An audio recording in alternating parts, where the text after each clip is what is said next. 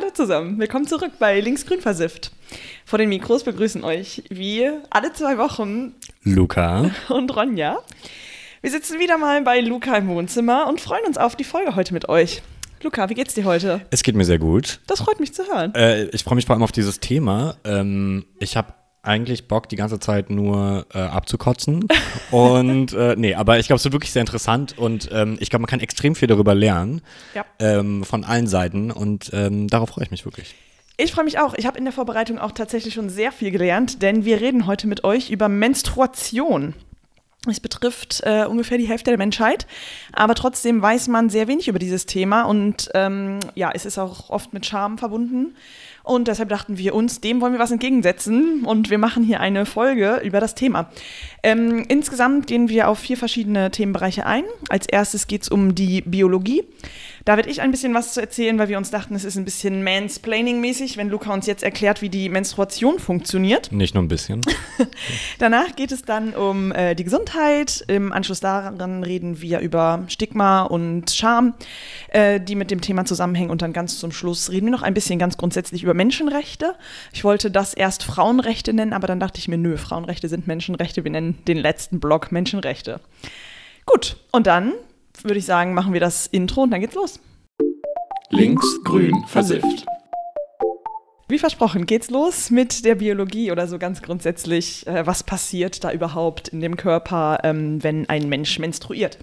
Also, fangen wir am Anfang an. Bei der Geburt eines äh, Mädchens äh, sind grundsätzlich so ein bis zwei Millionen Eizellen bereits in ihrem Körper vorhanden. Und ja, mit dem Eintritt der Pubertät bekommt sie dann irgendwann ihre erste Regelblutung. In Deutschland ist das so bei den meisten Kindern so bei 12 bis 13 Jahren. Ähm, und eine als normal angesehene Zykluslänge dauert 23 bis 35 Tage, was schon ein ganz schön krasser äh, Unterschied ist, finde ich. Aber so der durchschnittliche Zyklus, sagt man, dauert 28 Tage. Und ähm, tatsächlich wird bei einer Regelblutung nur eine Blutmenge von ungefähr 65 Millilitern abgegeben, was super wenig ist. Ich hätte gedacht, es wäre viel mehr. Ja. Ähm, also auch so aus persönlicher Erfahrung. Aber nee, es sind wohl nur so 75 Milliliter. Ähm, und es ist eben auch nicht nur Blut, sondern auch ähm, Sekret, Gebärmutterschleimhaut ähm, und so weiter. Ähm, also ja, sehr viel weniger, als man so gedacht hätte. Interessanterweise, seit 1850 werden die Kinder immer jünger, die ihre erste Periode bekommen. Also ähm, ungefähr jedes Jahrzehnt verschiebt sich das Eintrittsalter so um drei bis vier Monate nach vorne. Das Ähm, ist richtig komisch. ja, also es ist. Beziehungsweise allgemein auch Pubertät, ne? Ja, Pubertät insgesamt klar und dann aber eben auch äh, die erste Regelblutung. Und Ja. also es ist nicht ganz klar, woran das liegt, aber also wann eben ähm, die erste Periode eintritt, ist abhängig von ethnischen, geografischen, individuellen und auch ernährungsphysiologischen Faktoren. Also kann man schon davon ausgehen, dass das eben auch dann damit reinspielt. Ich hatte neulich auch in einer Folge, glaube ich, schon mal gesagt, dass wohl der ho hohe Milchkonsum dazu führt, dass Mädchen eher ihre Periode kriegen und das kann dann natürlich auch mit reinspielen. Ähm, die letzte Regelbrut Regelblutung haben Frauen oder menstruierende Menschen dann im Durchschnitt so mit 45 bis 55 Jahren. Und da hören dann die Eierstöcke auf, Östrogen zu produzieren und die sogenannte Mesopause tritt ein. So, habe Menopause. ich das, was habe ich gesagt? Mesopause. Mesopause. Super, nein, ich meinte Menopause. Bitte entschuldigt. Ähm, okay, dann kommen wir jetzt zum Zyklus. Ähm, also ich fand es krass, dass ich das wirklich alles nicht wusste, bevor ich mich auf diese Ja. Folge vorbereitet habe. Also es gibt ähm, zwei Zyklusphasen.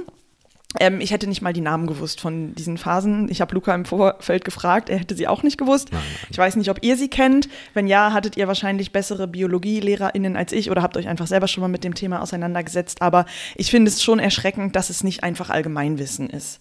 Ähm, aber deshalb erzähle ich euch das jetzt, damit ihr es wisst. Ähm, also, die ähm, ja, der Zyklus beginnt per Definition mit dem ersten Tag der Regelblutung.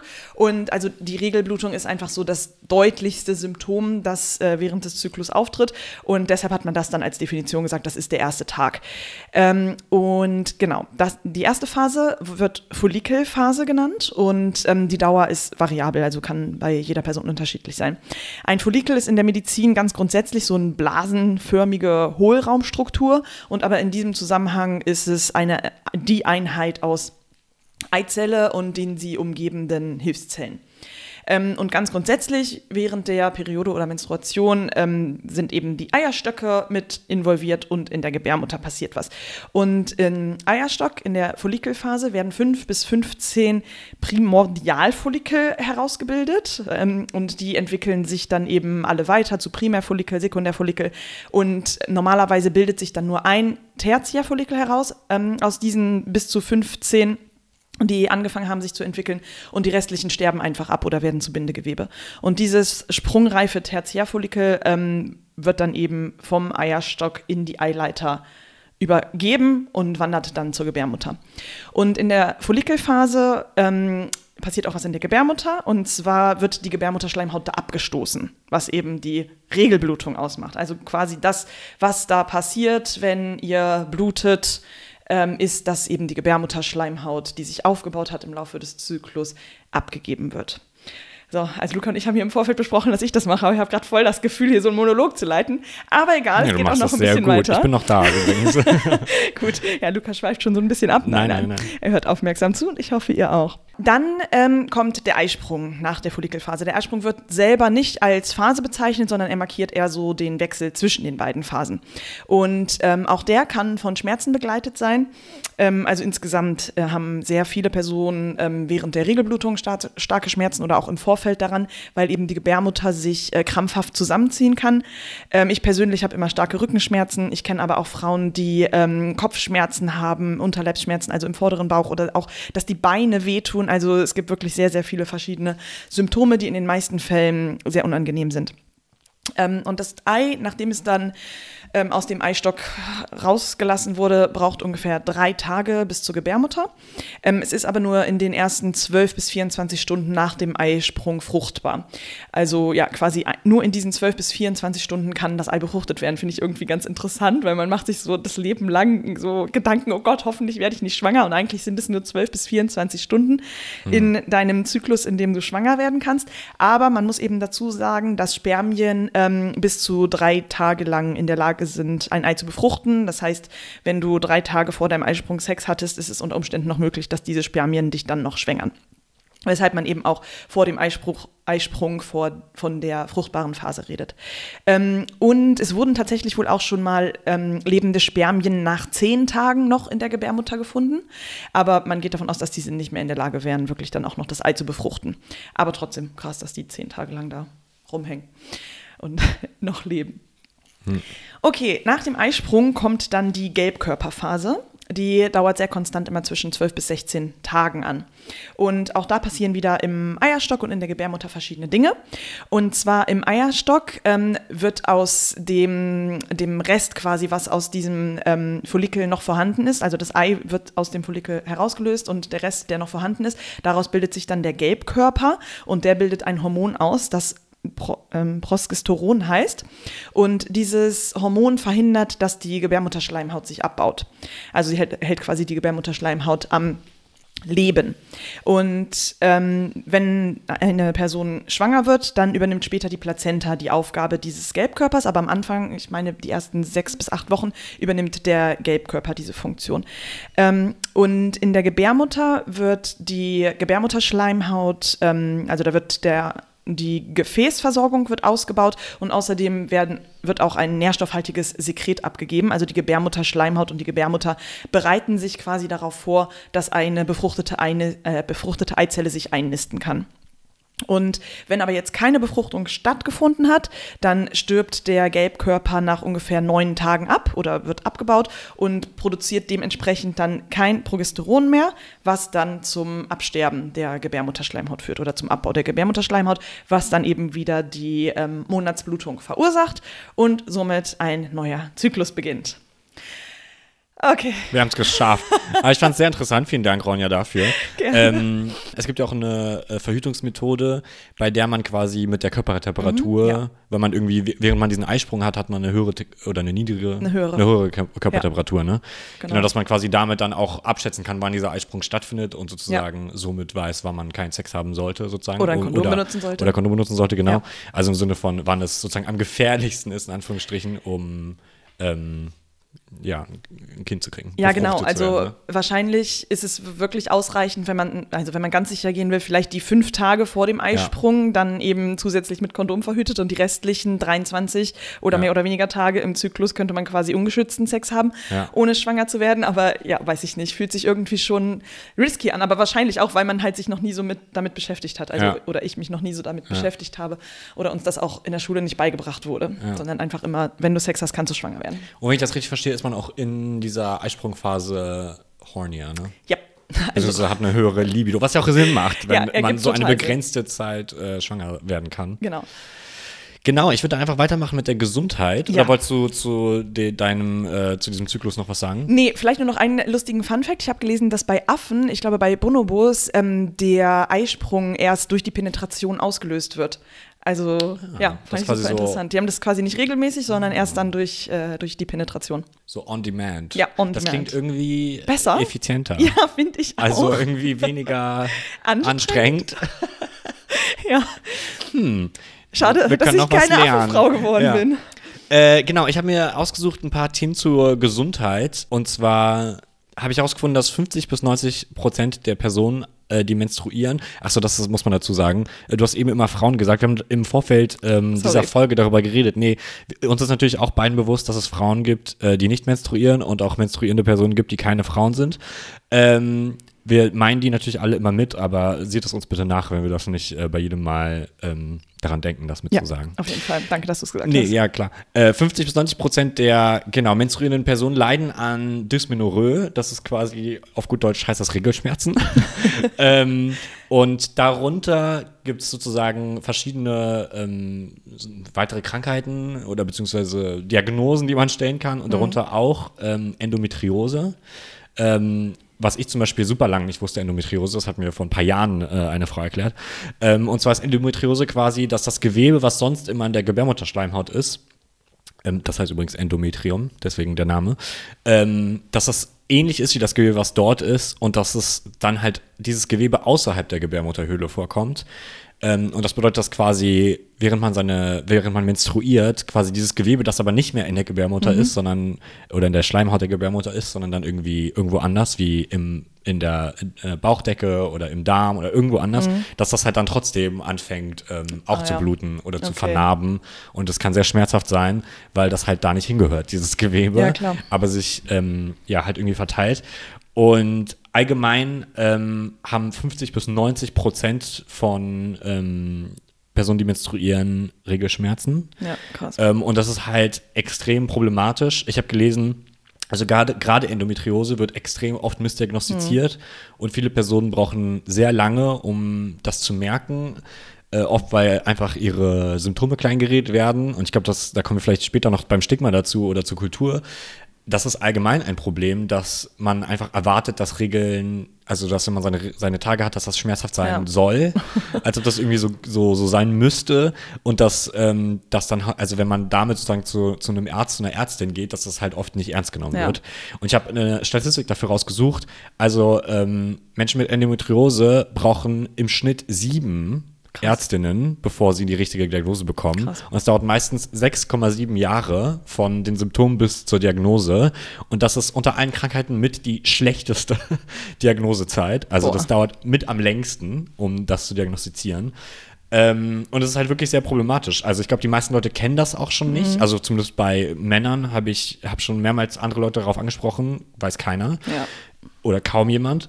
Ähm, und ja, es ist einfach problematisch, dass, also selbst unter Frauen ist es halt oft sehr missdiagnostiziert klar. und sogar auch äh, Frauenärzten. Ich hatte einen Artikel gelesen, da ging es darum, wie äh, Frauenärzte, die halt selber keine Regelschmerzen haben, Mhm. äh, oft das dann selber unterschätzen, weil die halt denken, okay, das kann schon nicht so schlimm Ja, sein, ich klar. kenn's ja, wie es ist. Krass, Und also, ne, ja. dass man das sozusagen tendenziell kleinredet. Mhm.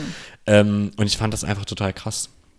Also es gibt, ich habe auch schon öfter von ähm, Frauen gehört in meinem Umfeld, die zum Beispiel schon im Krankenhaus gelandet sind Krass. oder andere krasse Schmerzen hatten, einfach weil die das mit ihren Regelschmerzen verglichen haben und dachten, ja, so schlimm ist es ja nicht, weil das ist viel schlimmer. Mhm. Ähm, ich habe unter anderem auch Untersuchungen gefunden, die gesagt haben, dass das vergleichbar ist mit Herzinfarkt-Symptomen, also den Schmerzen von einem Herzinfarkt Wow. zum Teil bei vielen Frauen äh, oder Personen, die menstruieren.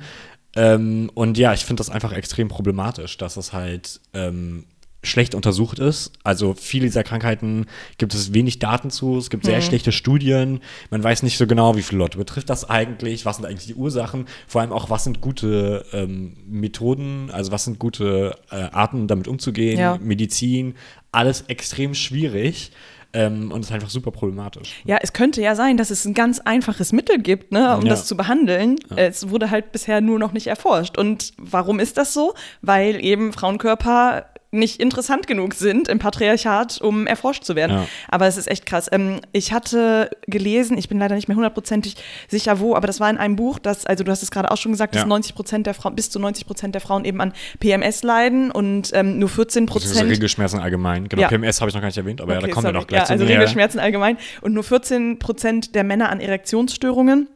Aber für Erektionsstörungen gibt es eben schon ein Mittel auf dem Markt, das sehr gut wirkt, aber gegen Regelschmerzen gibt es nichts oder weiß man überhaupt noch nicht so genau, was man da überhaupt machen kann. Das ist schon Ja. echt krass. Also, Ja, genau. Und ähm, ja, zum Teil ja auch, also überhaupt nicht die Sensibilisierung da ist, um überhaupt darauf einzugehen. Also wenn Ja. man schon überhaupt nicht diagnostiziert werden kann, wie soll man dann mit diesen Leuten irgendwie Studien machen? Wie soll man dafür Medikamente Ja. entwickeln? Also Ja. es, ich glaube, der gesamte Prozess ist sozusagen irgendwie schon fehlerhaft. Ne? Ja, und das ist ja auch total belastend dann für die betroffenen Personen, weil sie sich ja dann nicht ernst genommen fühlen. Dann hast du so krasse Schmerzen, also wenn die teilweise ohnmächtig werden oder so. Und dann wird dir gesagt, ja, ach komm, jetzt stell dich mal nicht an, ne? Ich habe auch Regelschmerzen. Ja. Musste halt mal dir eine Wärmflasche. Und das sind machen. noch von anderen Leuten, die auch äh, ihre Tage bekommen, aber dann noch Ja. sozusagen von äh, irgendwie Männern, die überhaupt nicht Ja. das komplett unterschätzen oder gar keine Ahnung haben. Ja. Also ja, ähm, das ist wirklich problematisch und ähm, ist, glaube ich, halt ein großer Faktor, weshalb das zum Teil auch die Studienlage da einfach so Ja. schlecht ist. Ist, weil einfach diese Sensibilisierung fehlt. Ähm, ich habe dann, weil wenn wir schon beim Männerthema sind, Mhm. ähm, habe ich schon äh, auch eine andere Studie gefunden, wo es darum ging, nur welche Wissenslücke Männer haben. Okay. Und da kam zum Beispiel heraus, halte dich fest, Ronja, Okay, ich halte mich dass fest. 14 Prozent äh, der Männer noch nie mit einer Frau über die Periode gesprochen hat Okay. Dass äh, ein Viertel glaubt, dass man zum Urinieren einen Tampon entfernen muss. What? Ich wusste, du würdest das mögen. Und 11% der Männer glauben, dass eine Frau während ihrer Periode auf keinen Fall schwanger werden kann. Okay. Und ja, es ging dann noch um andere Missverständnisse im Zusammenhang mit der Menstruation. Darunter, also wirklich auch kuriose Fragen haben die gestellt. Darunter auch, dass ähm, 14% der Männer angaben, dass sie glauben, dass Tampons und, per und Periodenprodukte in der Vagina verloren gehen können. Das fand ich sehr Passiert spannend. ständig. Es wird einfach äh, aufgegessen. Und dass fast jeder Zehnte glaubt, dass die Menstruation im Meer Haie anlockt. Das fand ich auch sehr schön, dass sie das gefragt haben. Nein, aber also wirklich Spaß beiseite. Es ist halt unfassbar, wie wenig wir alle über Menstruation Ja. wissen. Aber also egal, wie viel ihr über Menstruation weißt, Männer wissen noch weniger. Ja, ich garantiere es euch.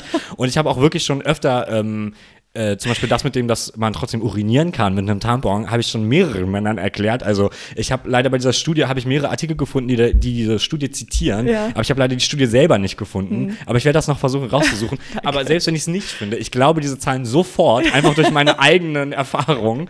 Und das ist wirklich so unfassbar. Also wenn man einfach die Lage sieht, wie schwer es ist, an äh, Periodenprodukte zu kommen, äh, wie wenig Männer darüber wissen, würden Männer einfach Perioden haben. Ich bin Ja. Mir so sicher, es gäbe irgendwie eine Woche frei für alle. Man würde wahrscheinlich Geld geschenkt bekommen. Es gäbe überall äh, Periodenprodukte und unendlich viel Forschung. Ja. Aber es wird einfach komplett ignoriert, weil es halt nur Frauen betrifft. Ja, ja, das Das interessiert krass. einfach niemanden. Das ist so unfair. Aber ich finde es sehr schön, Luca, dass du dich jetzt hier auch mal aufregst. Ja. Und ähm, das mit dem, also dass Männer denken, also gut, nicht alle, aber dass sie denken, dass man halt den Tampon entfernen muss, wenn man pinkeln geht, das finde ich wirklich schockierend. Ähm, Ja. Aber gut. Ja, wer hätte Und zwar ein? Viertel. Ein 25 Viertel, ja, Prozent. krass. das war jeder vierte Mann. Ja. Ich glaube, das war, ja, egal. Auf jeden Fall. Aber nee, also es, es stimmt schon. Ähm, also ähm, ich weiß nicht, ob du jetzt gleich noch was zur Gesundheit sagen willst, aber Ja, es doch, ja. geht schon äh, jetzt kurz in, ein bisschen in Richtung Thema Scham, weil es wird einfach insgesamt viel zu wenig über dieses Thema geredet, weil es eben mit Scham behaftet ist. Also auch mir fällt es schwer, ähm, insbesondere mit Männern darüber zu reden. Ja. Gut, ähm, jetzt mit dir nicht, aber ähm, das ist auch ein Prozess gewesen bei mir auf jeden Fall. Und ähm, deshalb probiert einfach mehr euch äh, darüber auszutauschen. Es ist einfach ein ganz normaler biologischer Prozess so und sollte sollte nicht tabuisiert sein in unserer Gesellschaft. Ja, nee, absolut. Lass uns gleich noch mal ein bisschen Ja. drauf eingehen. Ich mache noch schnell Gesundheit Ja. fertig. Ähm, ich habe gelesen, äh, genau, also eins, was wir noch kurz erwähnt haben, aber nicht erklärt haben, ist PMS. Ja. Und so ich das verstehe, ist das quasi premenstrual. Also es heißt, es bezieht sich da auf Schmerzen und Stimmungsschwankungen, die. Frauen vor ihrer Menstruation bekommen oder Personen, die menstruieren. Ähm, genau, und dann habe ich noch eine andere Sache rausgefunden, gelesen, das fand ich super interessant. Ähm, es gab in den 70ern wohl deutlich ähm, saugfähigere Periodenprodukte wie Tampons, die sehr saugstark waren. Und ähm, dann sind wohl mehrere Frauen gestorben oder fast gestorben an einem Toxic Shock Syndrome, heißt das. Und das ist quasi, also es ist nicht ganz klar, ob das durch das Tampon ist, dass die Gebärmutterschleimhaut verletzt wird und dass so Bakterien reinkommen, oder ob quasi die, das Tampon selber dann die Bakterien quasi sammelt und ähm, dass die da drin bleiben und dass das dadurch zu Infektionen kommt. Aber es kann auf jeden Fall lebensgefährlich sein. krass. Ähm, und deswegen wurden dann diese super absorbierenden Tampons einfach verboten in den USA. Ähm, und dann wurden halt Tests eingeführt. Und ich habe eine andere Studie dazu gefunden. Und zwar haben die das halt immer mit Salzlösung getestet. Also seitdem müssen sich Tampons mit Salzlösung testen. Und genau, dazu gab es eine andere Studie. Ich lese euch das mal vor, weil ich kriege das äh, so nicht paraphrasiert. Nämlich, dass Forscher von der Oregon Health Science University wurden quasi auf diese Thematik Aufmerksamkeit aufmerksam, als sie bemerkten, dass immer mehr ihrer Patientinnen Menstruationstassen verwendeten. Und dann wollten die das quasi ein bisschen besser herausfinden, wieso eigentlich. Und dann haben sie, wollten sie selber recherchieren und haben festgestellt, dass es, ähm, wenn, sie, wenn Menstruationsprodukte getestet werden, wie ich das eben erzählt habe, dass dann in der Regel eine Salzlösung verwendet wird. Und dass das halt überhaupt nicht so ist Ja. wie Periodenblut, weil auch schon Periodenblut halt gar nicht so viel Blut enthält, sondern viel Schleimhaut, viel andere äh, Gebärmutterzellen, irgendwelche, also es ist viel visköser auch. Ähm, und dann haben die einfach entschieden, das mal selber zu untersuchen und haben halt selber geguckt, okay, sie haben dann abgelaufene Blutspenden genommen vom Krankenhaus, was immer noch nicht so gut Mhm. Ja, ist, klar. wie, weil es halt immer noch nicht so nah ist an das echte Ding, aber das war das standardisierteste, was sie finden konnten. Und haben das dann an 21 Produkten äh, getestet. Und dann haben die Tests ergeben, dass ähm, die meisten der Produkte viel weniger Blut aufnehmen können als angegeben, Aha. weil die halt Krass. selber immer nur Ja. mit Salzlösung getestet Boah, das wurden. so bescheuert. Das heißt so, die funktionieren deutlich schlechter und das hat auch andere Nebenwirkungen, nämlich zum Beispiel ähm, medizinisch, wie stark die Blutungen sind Mhm. bei, bei einer Person, werden dadurch definiert, wie viele Tampons sie eigentlich braucht und wie viele Binden sie braucht. Aber Mhm. Ja. wenn sozusagen das im Ja, Test schon klar. nicht funktioniert, dann sind halt diese ganzen Angaben einfach falsch und da müsste man eigentlich auch drüber nachdenken, wie das halt alles definiert und klassifiziert wurde. Also es hat so eine riesen, äh, so eine riesen Pandoras Büchse eröffnet und dann kam halt auf jeden Fall heraus, dass äh, Menstruationsschalen, ich bin mir nicht sicher, ob das, das der richtige deutsche Begriff ist, Mhm. das heißt auf Englisch Menstrual Disc, ähm, können wir gleich nochmal drüber reden, dass die am meisten Blut aufnehmen können, während Menstruationsunterwäsche am wenigsten aufnehmen kann Ah, okay. und Bindentampons und Menstruationstassen so, im Mittelfeld waren, ungefähr bei, glaube ich, 35 ähm, Milliliter. Und ähm, genau, dass halt die Mehrheit der Produkte deutlich schlechter abschnitt als ihre Saugfähigkeitsangaben. Und dann gehen die noch darauf ein, äh, wie, wie problematisch das ist und ähm, dass das halt deutlich mehr Forschung bräuchte und halt standardisierte Tests, Ja. weil es irgendwie nicht sein kann, dass irgendeine Firma angibt, wie saugstark die sind, aber dass jeder das irgendwie macht, wie er will. Und die Forscherin hat am Ende noch ein Zitat gesagt, das würde ich noch gerne vorlesen, weil ich es so cool fand. Äh, Die heißt Samuelson Banno. Und sie meinte, die Realität ist, dass wir im Bereich der Frauenmedizin nicht das Wissen über die Gebärmutter haben, das wir über alle anderen Organe haben. Und als Hämatologin, die Blutstörung unter erforscht, schockiert es mich absolut, dass wir ein Organ haben, das buchstäblich dazu bestimmt ist, jeden Monat zu bluten und aufzuhören zu bluten. Und wir haben uns bisher nicht genau damit auseinandergesetzt, wie das funktioniert. Ich fand es einfach so ein krasses Ja. Zitat. Ja. Also total gestört einfach, diese Ja. ganze Sache, dass man irgendwie, und diese Studie ist übrigens, glaube ich, aus 2022 oder so. Also wir wissen vor einem, also vor einem Jahr haben wir mitbekommen, dass übrigens alle Periodenprodukte wahrscheinlich falsch einkategorisiert wurden, weil wir nie darauf gekommen sind, dass es irgendwie nicht dasselbe ist, wenn man Wasser benutzt statt echtes Periodenblut. Es ist einfach so unfassbar Es irgendwie. ist wirklich unfassbar. Ja, ich frage mich, wie wir hier hinkommen konnten. So, es ist so schlimm, weil, also keine Ahnung, ich meine, das ist so, das Wichtigste im Leben ist, dass der weibliche Zyklus funktioniert, weil sonst sterben wir irgendwie aus und es Ja. interessiert uns aber einfach nicht wie. So, weil halt diejenigen, die die Forschung Ja. machen, nicht davon betroffen sind. Ja. Ah, das ist frustrierend. Ja, und ich meine, das, ist- also ich meine, das ist ja in der ganzen Medizin ein Problem, dass Frauen zu kurz kommen. Ja, ja, ja. Dass also Studien, Medikamente, alles wird irgendwie auf Männern getestet und angepasst Ja. und so.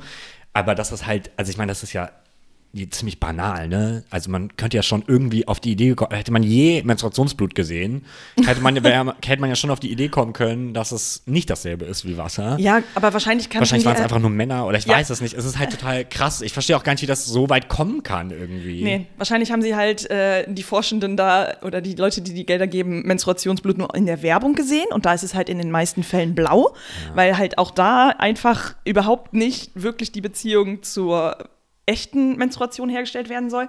Ähm, keine Ahnung. Also, Also, genau, wir haben, sind zwar auf den Mond geflogen, aber wir haben, wissen noch nicht genau, wie viel ein Tampon eigentlich aufnehmen kann von Blut. Und ich meine, das betrifft die Hälfte der Menschheit, ne? das Ja. muss man sich mal klar machen. Also, es ist jetzt auch kein seltenes Phänomen. Nee.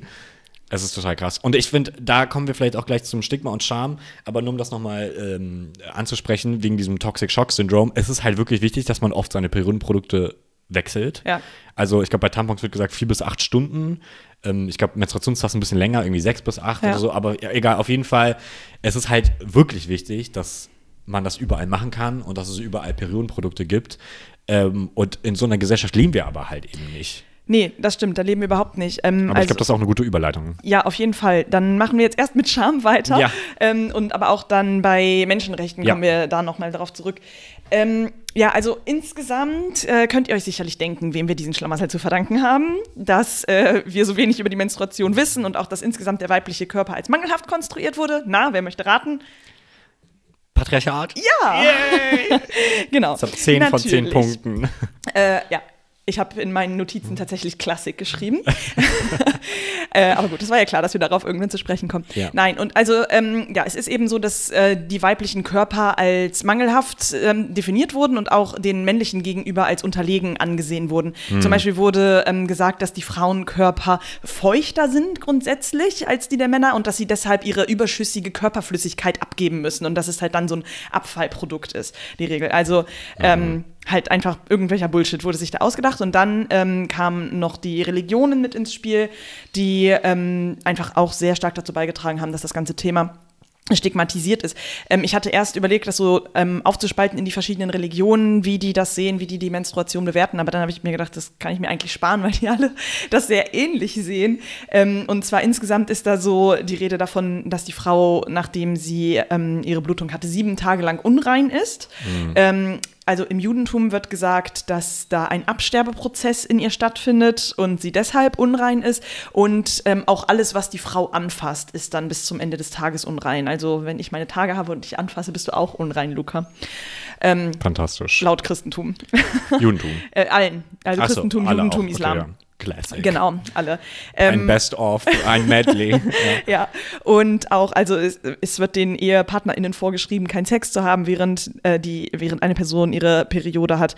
Ähm, und an einigen äh, rituellen Gebeten darf man auch nicht teilnehmen, wenn man menstruiert. Und ähm, in einigen hinduistischen Religionen ähm, wird auch gesagt, dass die Rituale dann wirkungslos sind oder sich sogar ins Gegenteil umkehren, wenn eine Frau anwesend ist oder eine Person anwesend ist, die menstruiert.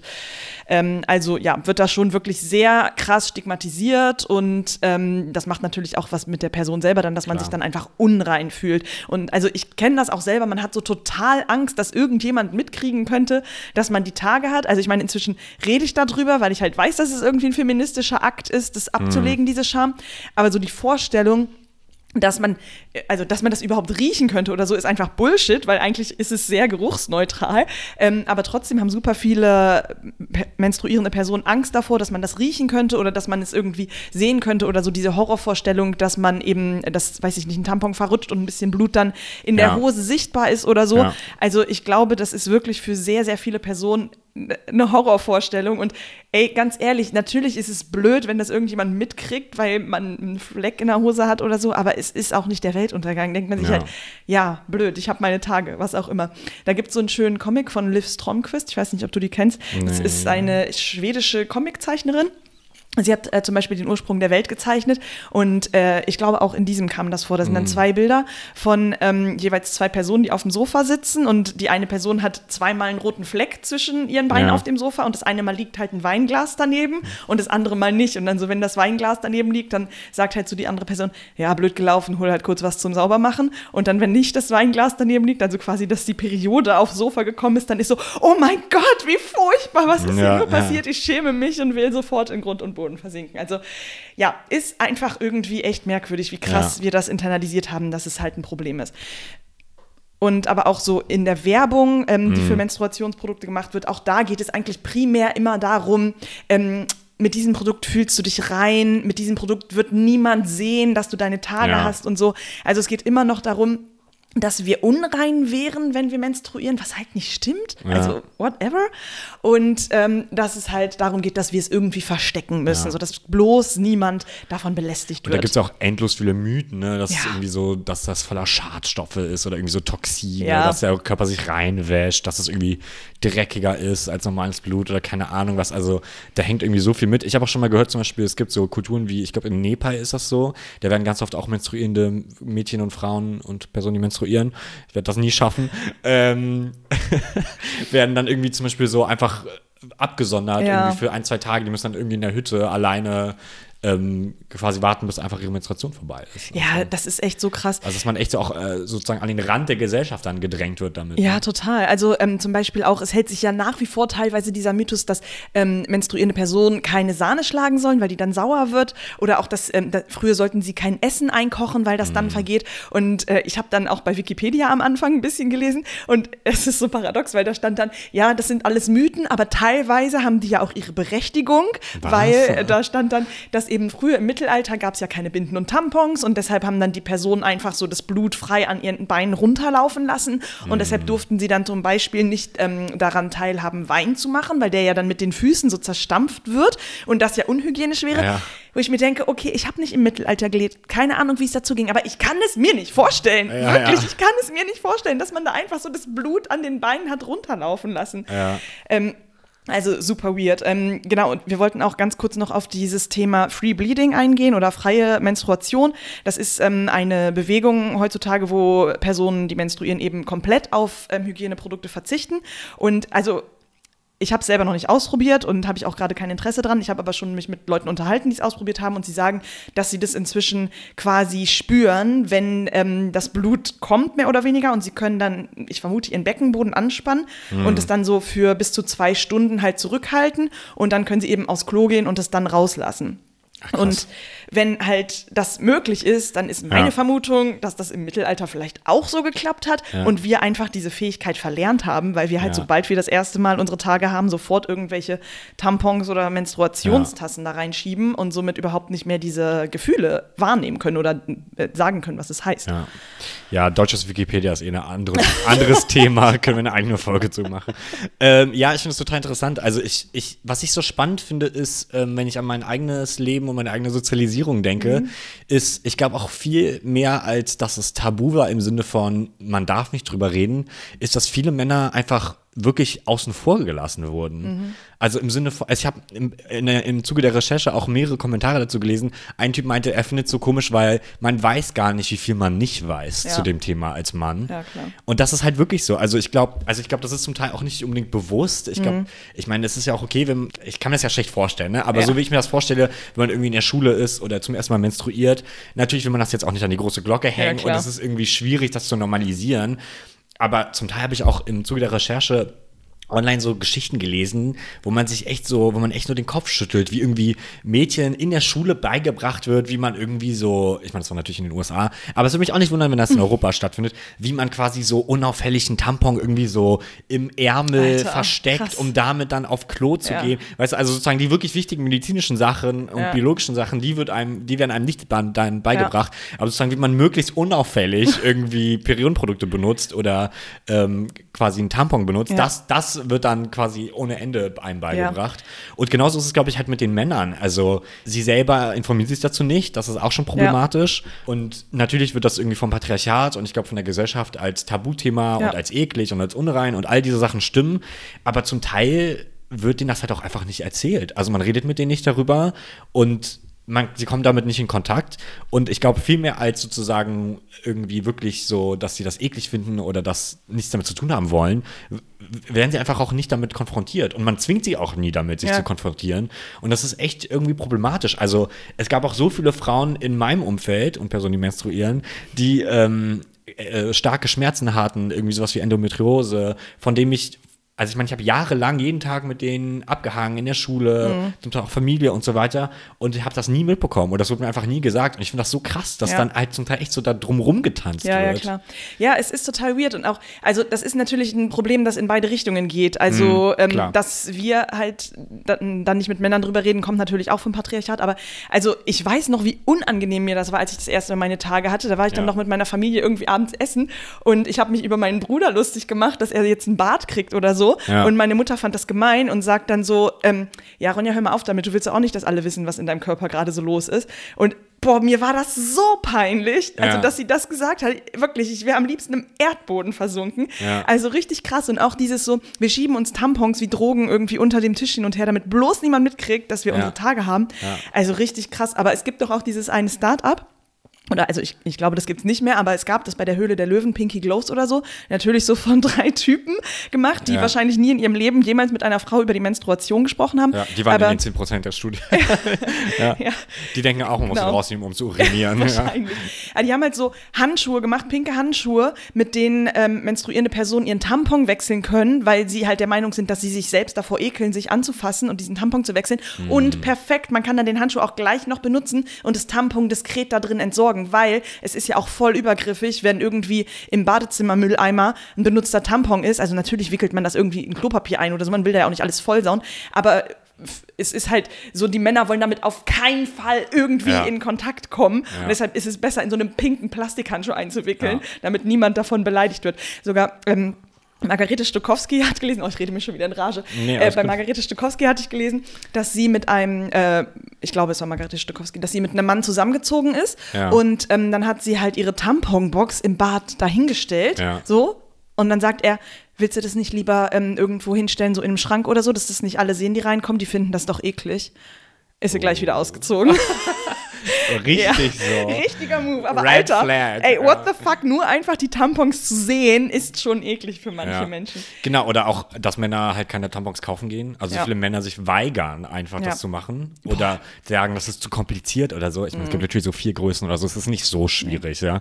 Ähm, das ist ja auch immer das Meme, dass so, äh, wenn Frauen vor dem ähm, Motorölregal stehen, wo es wirklich 500 verschiedene. Flaschen gibt und sagen so, ihr sagt, Tampon kaufen ist so kompliziert. ähm, ja, das ist krass. Also ich will auch gar nicht sagen, dass es nicht natürlich super problematisches Verhalten bei Männern gibt. Aber ich glaube, in ähm, vielen Aspekten also ich, ich sage das nur so zur Ermutigung, weil du eben meintest, du willst auch offener darüber reden. Ich glaube, oft ähm, trifft man damit nicht nur auf taube Ohren. Also ich glaube wirklich, dass viele Männer auch zum Teil neugierig sind, weil sie halt wirklich einfach keine Ahnung haben. Ja, Und klar. in der, Hin also in der Hinsicht ist, glaube ich, oft die Scham auch ähm, vielleicht ein Stück weit einseitig. Ja, ja, voll. Also ähm, es kommt natürlich immer auf die Kreise an. Also in, die Klar. in den Kreisen, in denen ich mich jetzt bewege, ist es, glaube ich, kein Tabuthema mehr Ja. so. Da sagt man einfach, ja, Ja. ach, nee, ich habe gerade, kann gerade nicht, ich habe meine Tage, whatever, passt. Aber ja, äh, es ist nach wie vor ein Thema, das viel zu wenig besprochen ist und ähm, es muss halt auch irgendwie in die Kreise vordringen, wo Ja. jetzt nicht alle Feministinnen sind. Absolut. Ähm, ja. Nee, und ich meine, allein schon sowas wie, dass man als alleinlebender Mann bei sich zu Hause im Klo einen Mülleimer hat. Ja. Ich meine, das haben auch nicht, also Ja. die wenigsten zum Teil Ja. auch, glaube ich, von jungen Männern vor allem. Ich rede jetzt so von 1920 und so. ähm, ja, die wissen das einfach nicht. Ja, dem ich- muss, also- man, ich meine, dem muss man das halt erklären. Genau, dass sie das denken irgendwie dazugehört. Ja, so. klar. Und aber natürlich ist es für eine menstruierende Person super unangenehm, wenn sie in einem Badezimmer ist und ihren Tampon wechseln muss und dann da kein Mülleimer ist. Ja. Deshalb, falls ihr Männer seid und das noch nicht in eurem Badezimmer installiert habt, packt dann scheiß Mülleimer hin. Ist auch praktischer für die Klopapierrollen, dann müsst ihr die nämlich nicht immer in die Küche schleppen oder da wohin, wo euer Mülleimer steht. Pro-Tipp. ja. Aber Genau. ihr äh, Ja. werdet damit euren Freundinnen und allen Personen, die zu euch kommen und menstruieren, einen Gefallen tun. Und wer extra Bonuspunkte will, Oh, ja. kann auch kostenlose Periodenprodukte zur Verfügung stellen. Ja. ähm, ja ich habe das ja, also wir haben das ja auch angefangen vor ach, bestimmt schon ein paar Monaten. Ja. Du hast mir die mal äh, Ja. mitgebracht. ähm, und das hat super geklappt. Also ich habe schon so oft ähm, gehört, dass ähm, das Leute cool fanden und die werden auch immer weniger. Also sie werden benutzt von diversen Personen.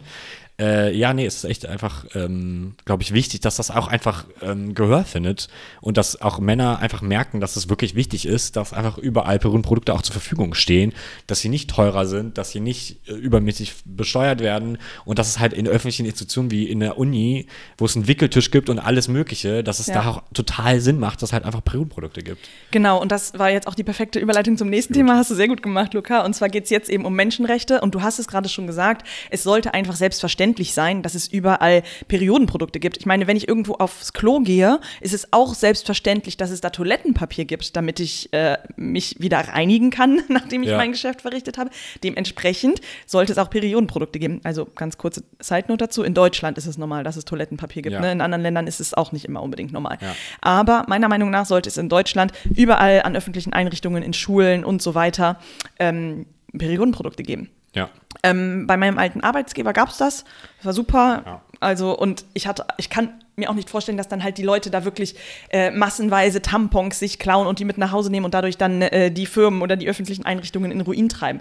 Das ist Nee. einfach Bullshit. Ähm, bei mir an der Schule damals gab es natürlich keine ähm, Hygieneprodukte. Ja. Es gab nicht mal Mülleimer in den Toiletten, weil äh, gesagt wurde, die Mädchen würden dann damit Fußball spielen und deshalb haben wir keine Mülleimer gekriegt. Also wenn du Hä, dann aber nicht mal zum Hände abtrocknen oder so? doch zum Hände abtrocknen vorne dann bei den Ach so, Waschbecken aber schon, aber halt so- in den Kabinen Ja, ja, ja, nicht so. ja. Ne? Also eigentlich muss es halt in jeder Kabine einen Mülleimer geben. Ja. Also das ist schon echt, echt schade. Also ich meine zum Beispiel bei mir an der Universität jetzt in Berlin, ähm, an der Technischen Uni, haben die jetzt angefangen, aber ich glaube, das haben die, das Asta selbst organisiert. Das war Ja. nicht mal die Unileitung, sondern die waren so, wir haben keinen Bock mehr auf euch zu warten, wir machen es jetzt einfach selber. Ja, und haben sich so eingeteilt und gehen rum und füllen das auf und so, das ist echt cool, aber halt, also von oben kam jetzt auch nicht so viel, ne? Ja, nee, ähm, Schottland ist wohl das erste Land, in äh, dem es jetzt an Bildungs- und städtischen Einrichtungen verpflichtend kostenlose Menstruationsprodukte gibt und das auch erst seit ähm, 22, also ein Jahr jetzt ungefähr. Ja. Ähm, ja, ich hoffe mal, dass das einfach eine Bewegung ist und dass es das dann bald auch bei uns in Deutschland geben wird, aber ähm, es ist so, dass bis 2020 sogar noch auf ähm, Menstruationsprodukte die erhöhte Mehrwertsteuer gezahlt werden musste, also 19 Prozent. In Deutschland, ja. Ja, in Deutschland. Und erst seit 2020 wurde das dann durch eine Petition auf sieben gesenkt. Das ähm, hatte dann eben auch mit Corona zu tun, dass da insgesamt eine Entlastung stattfinden sollte. Aber also ich meine, diese 7% Mehrwertsteuer sind halt für Güter des täglichen Bedarfs gedacht. Ja. Und da gehören Menstruationsprodukte Was, dazu. Wenn nicht das, ja. Kann man so sagen, ja. ja.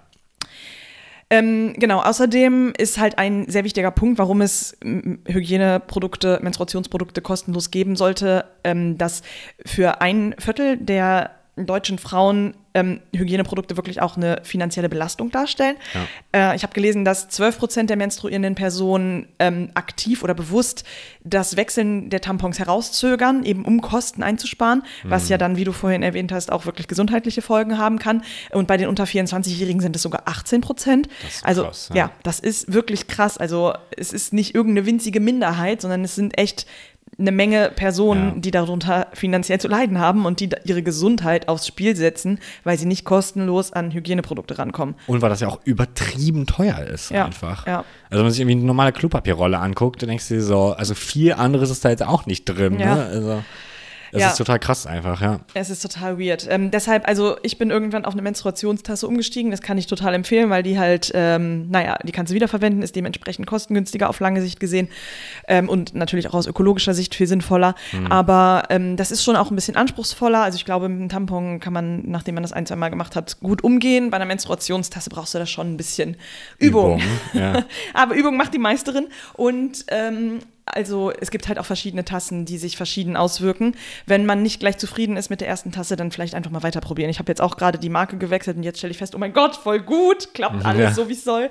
Ähm, also lasst euch da nicht direkt enttäuschen. Nehmt euch mal ein bisschen Zeit. Äh, ihr lernt auch was über euch selbst, über eure eigene Anatomie und äh, ja, tut euch und der Umwelt einen Gefallen, wenn ihr auf Menstruationstassen oder ähnliches umsteigt. Eine, eine Info habe ich noch, ähm, passt gar nicht so richtig gut, aber ich fand es trotzdem super interessant. Ähm, in Uganda zum Beispiel äh, geht jedes vierte heranwachsende Mädchen nicht zur Schule, wenn sie ihre Tage hat, weil sie eben keine Hygieneprodukte zur Verfügung hat und ähm, dementsprechend sich zu sehr schämt, zur Schule zu gehen. Also so krass ist es, denke ich mal, hoffentlich bei uns hier nicht. Ja. Aber ja, es zeigt einfach, wie krass dieses Thema wirklich ähm, das Leben von Personen beeinflussen kann, wenn Ja. nicht, wenn, wenn einfach simple Hygieneprodukte nicht zur Verfügung stehen. Ne? Ja. Das ist schon. Das ist echt total Krass. crazy. Ja, äh, ja ich glaube, wir sind auch schon fast am Ende. Ich habe noch ein Ding, was auch nirgendwo so richtig reinpasst, aber im äh, Zuge der Recherche habe ich auch nachgeguckt, wegen dieser, ähm, wegen diesem Mythos fast schon, dass die Ach ja. Zyklen sich synchronisieren mit der Zeit, wenn äh, Frauen ähm, eng zusammenleben. Und das basiert wohl alles auf einer Studie aus den 1970ern ähm, die heiß diskutiert wurde und die wohl doch methodisch äh, einige Mängel hatte. Und ähm, ich habe dann lange, es gibt einen ganzen Wikipedia-Artikel nur zu diesem Thema, der sehr lang ist, sogar auf Deutsch. Und ähm, ich habe dann mehrmals, also viele verschiedene Studien mir angeguckt. Es gibt auch gar nicht so viele, aber irgendwie wird sehr viel darum diskutiert. Ja, das ist sehr okay. spannend. Ähm, und genau, und dann in den neueren Studien, wo methodisch wahrscheinlich ein bisschen sauberer gearbeitet wurde, stellt sich heraus, dass das wahrscheinlich ähm, nicht stimmt Schade. Ich fand das irgendwie eine schöne Vorstellung. dass, dass du dich synchronisierst Ja. mit anderen Personen. Und ich habe auch irgendwie das Gefühl, dass das schon stimmt. Also das ist wahrscheinlich Zufall. nee, ja, also ich meine, wie gesagt, es ist noch diskutiert, aber ähm, zumindest in den Studien, die, die ich gesehen habe, eine war so, ich glaube, ein Jahr lang bei mehreren hundert ähm, Personen in Mhm. China in so ähm, Studierendenwohnungen. Die Sache ist halt dadurch, dass die Zykluszeit so variabel ist, Ja, klar. plus ähm, dass, ja, wie gesagt, dann ähm, ein Monat ja auch nicht endlos viel Platz bietet für Mhm. eine Woche, in der dein, dein Zyklus passiert, dass das halt häufiger vorkommt, dass quasi wahrscheinlich häufiger vorkommt, dass das einfach synchron ist, zufällig gerade, Ja. aber dass es dann wieder auseinandergehen kann, Ja, dann klar. sich wieder treffen kann sozusagen, aber dass es jetzt sich nicht über die Zeit dauerhaft sozusagen angleicht, wahrscheinlich. Aber wer weiß, vielleicht, äh, wenn es dazu auch mehr Forschung gäbe, würde man auch ähm, vielleicht was anderes herausfinden und ähm, vielleicht unter bestimmten Umständen passiert es ja doch, wer weiß. Ja. Ich, ich, kann- ich kann dir diese Hoffnung noch ein bisschen geben. Das ist gut. Das freut mich. ich glaube, wir sind dann auch schon am Ende dieser Folge. Ich denke auch. Wir haben alles gesagt, was wir sagen wollten. Oh nein, stimmt nicht. Wir haben uns über Männer aufgeregt. Alles dann abgehakt. Ja, nein, warte. In Spanien gibt es seit 2022 freie Tage bei Regelbeschwerden. Das wollte ich noch sagen. So. Uh, das ist echt spannend. Aber obwohl, das, wir haben schon vorher kurz drüber Ja. geredet. Was ich komisch finde, ist, man würde ja denken, man kann sich ja so oder so krank schreiben lassen, wenn es einem so schlecht geht. Ne? Aber vielleicht wurde das dann nicht ernst genommen oder so. Ja, also jetzt kannst du halt wirklich offiziell eine Krankschreibung bekommen aufgrund von Regelschmerzen. Ja. Und ähm, klar, wenn es dir vorher schlecht ging, konntest du sicherlich auch zur Ärztin gehen und einfach sagen, du hast Kopfschmerzen oder was auch immer. Aber es ist ja, das macht ja trotzdem auch was dann so äh, mit dem kollektiven Verständnis in der Klar. Bevölkerung, wenn halt jetzt Das einfach explizit, klar ist, ja. dass ähm, im Grunde Regelschmerzen halt ein Grund sind, nicht zur Arbeit zu gehen, weil du halt einfach krasse Schmerzen hast und nicht leistungsfähig bist. Ja. Ja. Wird, bin ich der Meinung, dass es schon Nee, dazu absolut. beitragen wird, dass das ganze Thema irgendwie mehr in der Gesellschaft ankommt. Ja. ja, und überhaupt, also ich meine, Krankenkassen ist nochmal ein ganz anderes Thema, auf das Ja. wir jetzt nicht eingegangen sind, aber dass sowas wie Medikamente für erektile Dysfunktion, also Viagra, äh, ja auch zum Teil von der Krankenkasse Ja. übernommen werden, aber dann unendlich viele Sachen, die mit der Periode zusammenhängen, nicht wie Binden und so, wo man sich ja denkt, äh, also es, man kann ja nicht so richtig ohne. Also eigentlich könnte man sich ja schon auch vorstellen, dass das vom Gesundheitssystem getragen Klar, wird. sowas, also ne? nicht, aber nicht mal nur das, sondern auch so Medikamente teilweise Klar, bei ja. bakteriellen Vaginosen oder sowas, das Ja. müssen die alles selber zahlen. Zahlt nicht die Krankenkasse, weil ja. ist halt nicht für Männer. Ja. Also wir haben noch viel zu tun. Wir sehen, ähm, es geht weiter äh, im Kampf für die Emanzipation Ja. und Gleichberechtigung. Und auf dieser äh, schönen Note belassen wir es. Und wir freuen uns, wenn ihr in zwei Wochen wieder euch einklingt, zuhört. Äh, falls ihr Anregungen, Fragen oder Anmerkungen habt, gerne an hello, hallo, Hallo. ich das dazu englifiziert, sorry, hallo, at linksgrünversiff.net, grün mit UE. Ähm, wir freuen uns auf euch, auf eure Kommentare. Und es gibt, glaube ich, auch so eine QA-Antwortfunktion bei Spotify. Wenn ihr wollt, könnt ihr das auch da äh, posten. Das kann ähm, von uns auch veröffentlicht werden. Genau. Falls ihr der Allgemeinheit etwas äh, mitteilen möchtet. Und wir freuen uns auf euch. Vielen Dank fürs Zuhören. Ja, vielen Dank. Ich hoffe, ihr habt ein bisschen was gelernt und ihr fandet das vielleicht auch recht interessant und redet nächstes Mal offener über eure Menstruation. Oder sprecht eure FreundInnen darauf an. Ciao. Ciao.